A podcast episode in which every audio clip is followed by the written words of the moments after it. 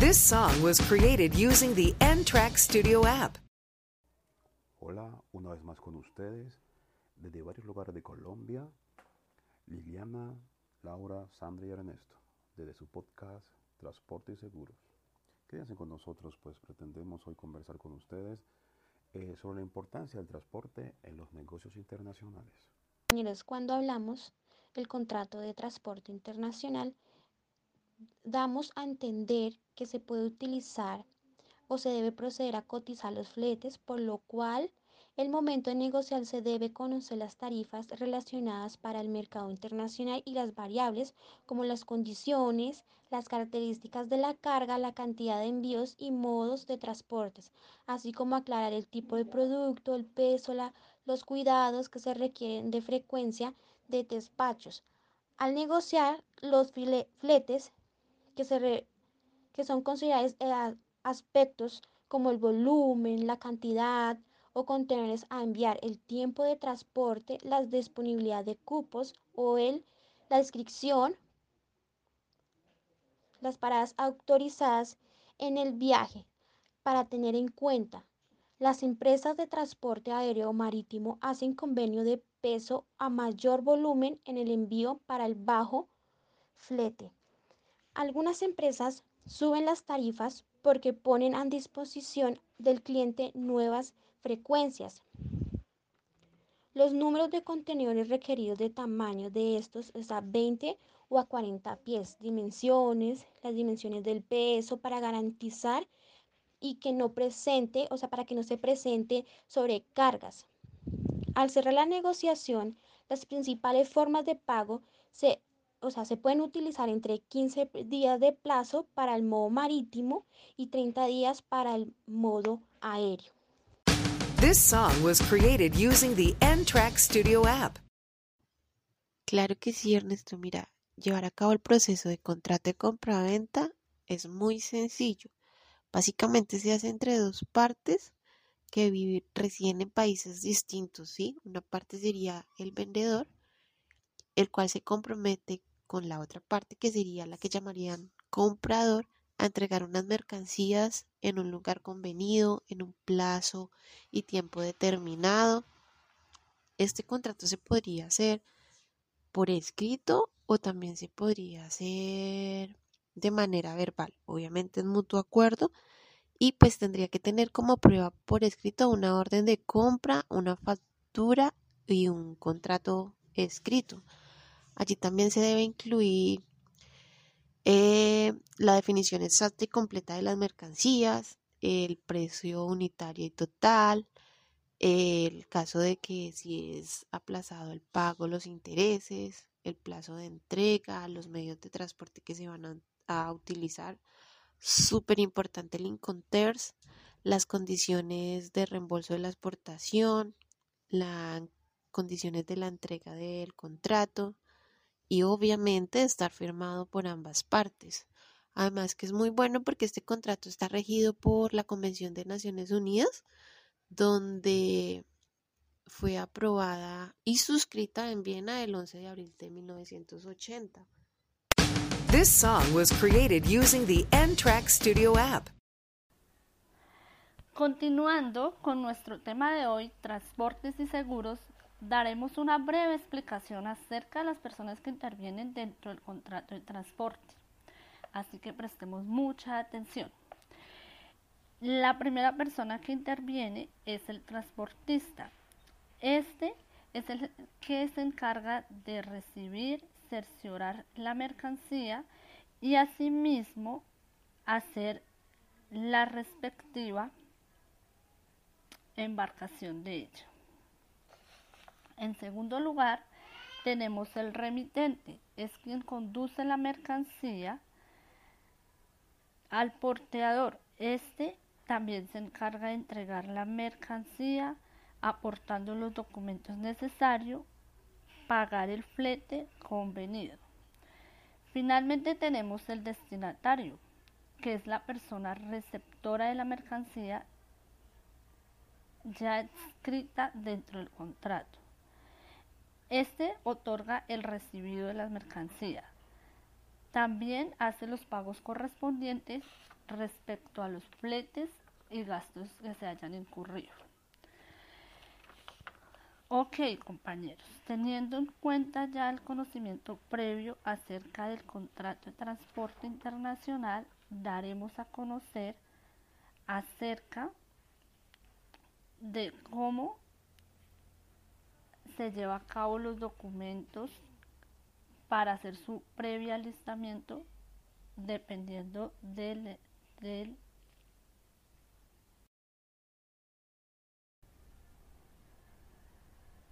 tipo de embarque. Entonces encontramos el documento de embarque Bill of Lading. Este documento es emitido por la naviera y en él se consigna la entrega y recibido de la mercancía con su respectivo representante. También encontramos la guía aérea. Esta es emitida por la naviera y también se consigna la entrega y recibido de la mercancía o de la carga a la aerolínea o su representante. Tenemos la carta de porte. La expide un transportador para el embarque ya sea terrestre o por tren. En él se estipula también el recibido y consignación de la carga del transportador. También tenemos la carta de porte operador transporte multimodal. Aquí tenemos en cuenta que se puede tener dos tipos de transporte. Además de esto, también existe una póliza de seguro, que esta la expide la aseguradora por si llega a ocurrir alguna pérdida o daño en el transcurso del transporte de la mercancía. Tenemos el certificado de origen. Aquí se expide eh, con el origen de la mercancía, la, la partida arancelaria y otros datos que se contienen en este documento. Tenemos la declaración de exportación.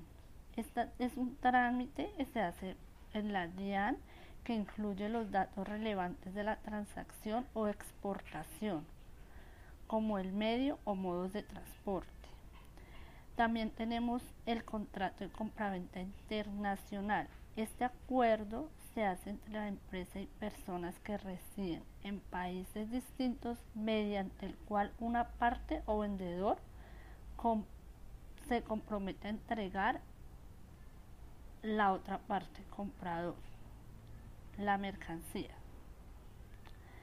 Tenemos también los vistos buenos. Estos se transmitan dependiendo de la mercancía que se quiere exportar a los entes correspondientes. This song was created using the N-Track Studio app. ¿Quiénes intervienen en el transporte internacional? Eh, identificamos tres personas o tres actores, el porteador, el cargador y el destinatario. Porteador, sencillamente es quien contrae la obligación. Cargador, quien por cuenta o propia o ajena encarga la conducción y la mercancía al porteador y destinatario a quien se le envía la mercancía, el cual puede ser a la vez el cargador y el porteador. Cada uno de estos tres personajes tienen obligaciones. El porteador recibe la mercancía, emprender el viaje y custodiar la carga. El cargador entregar la mercancía al porteador, aportar documentos, pagar el flete convenido y el destinatario otorgar recibo de la mercancía, pagar al porteador el flete y gastos en los que haya incurrido. Ahora bien, es de gran importancia definir si el inconter seleccionado incluye el transporte internacional, ya que estos establecen responsabilidades y obligaciones de las partes como el punto de entrega de la carga. Cuando ya se ha definido el inconter y el modo de transporte a utilizar, se debe proceder a cotizar los fletes, para lo cual en el momento de negociar se deben conocer condiciones y tarifas, características de la carga, cantidad de envíos y modo de transporte, así como aclarar el tipo de producto, peso o cuidados que requiere con frecuencia despachos. Por lo anterior es importante tener en cuenta que los Inconter deben de intervenir en este proceso constantemente. No es, lógico y no sería prudente eh, no tenerlos en cuenta porque por algún momento, en alguna catástrofe, eh, puede perder el importador o el exportador. Por lo anterior surge la pregunta, ¿cuándo aplica el contrato de seguro en un contrato de transporte? Eh, siempre existe un riesgo de daño, pérdida o demora de la carga, sin importar el medio de transporte, por lo que es necesario que las partes de la negociación aseguren los embarques contra daño, pérdida o demora durante todo el trayecto. Lo anterior nos deja claro de que siempre eh, va a ser necesario tener establecidos los seguros. Aunque no es obligatorio adquirir pólizas de seguro de transporte, algunos enconteros obligan al vendedor a tomar la póliza a nombre del comprador por lo menos hasta que llegue al país de destino. De igual forma, la pérdida o el daño de la carga estarán bajo la responsabilidad del comprador o el vendedor, dependiendo del inconter negociado. Durante todo el trayecto y el no tener seguro los expone a un riesgo innecesario. This song was created using the N-Track Studio app. ¿Quiénes intervienen en el transporte internacional? Eh, identificamos tres personas o tres actores, el porteador, el cargador y el destinatario. Porteador, sencillamente es quien contrae la obligación. Cargador, quien por cuenta o propia o ajena encarga la conducción y la mercancía al porteador y destinatario a quien se le envía la mercancía, el cual puede ser a la vez el cargador y el porteador. Cada uno de estos tres personajes tienen obligaciones. El porteador recibe la mercancía, emprender el viaje y custodiar la carga. El cargador entregar la mercancía al porteador, aportar documentos, pagar el flete convenido y el destinatario otorgar recibo de la mercancía, pagar al porteador el flete y gastos en los que haya incurrido. Ahora bien, es de gran importancia definir si el inconter seleccionado incluye el transporte internacional, ya que estos establecen responsabilidades y obligaciones de las partes como el punto de entrega de la carga. Cuando ya se ha definido el inconter y el modo de transporte a utilizar, se debe proceder a cotizar los fletes, para lo cual en el momento de negociar se deben conocer condiciones y tarifas, características de la carga, cantidad de envíos y modo de transporte, así como aclarar el tipo de producto, peso o cuidados que requiere con frecuencia de despachos. Por lo anterior es importante tener en cuenta que los Inconter deben de intervenir en este proceso constantemente. No es, lógico y no sería prudente eh, no tenerlos en cuenta porque por algún momento, en alguna catástrofe, eh, puede perder el importador o el exportador. Por lo anterior surge la pregunta, ¿cuándo aplica el contrato de seguro en un contrato de transporte? Eh, siempre existe un riesgo de daño, pérdida o demora de la carga, sin importar el medio de transporte, por lo que es necesario que las partes de la negociación aseguren los embarques contra daño, pérdida o demora durante todo el trayecto. Lo anterior nos deja claro de que siempre eh, va a ser necesario tener establecidos los seguros. Aunque no es obligatorio adquirir pólizas de seguro de transporte, algunos inconteros obligan al vendedor a tomar la póliza a nombre del comprador por lo menos hasta que llegue al país de destino. De igual forma, la pérdida o el daño de la carga estarán bajo la responsabilidad del comprador o el vendedor, dependiendo del inconter negociado. Durante todo el trayecto y el no tener seguro los expone a un riesgo innecesario. This song was created using the N-Track Studio app. Bueno, y esto ha sido todo por hoy. Agradecemos la participación de Litiana Osorio, Laura Cortés, Ernesto Cosme y quien les habla Sandra Pacheco. Esperamos que nuestro contenido haya sido de su agrado. No olviden seguirnos en nuestro portafolio de evidencias, actividad de aprendizaje 6, evidencia 5, transporte y seguro. Bye bye.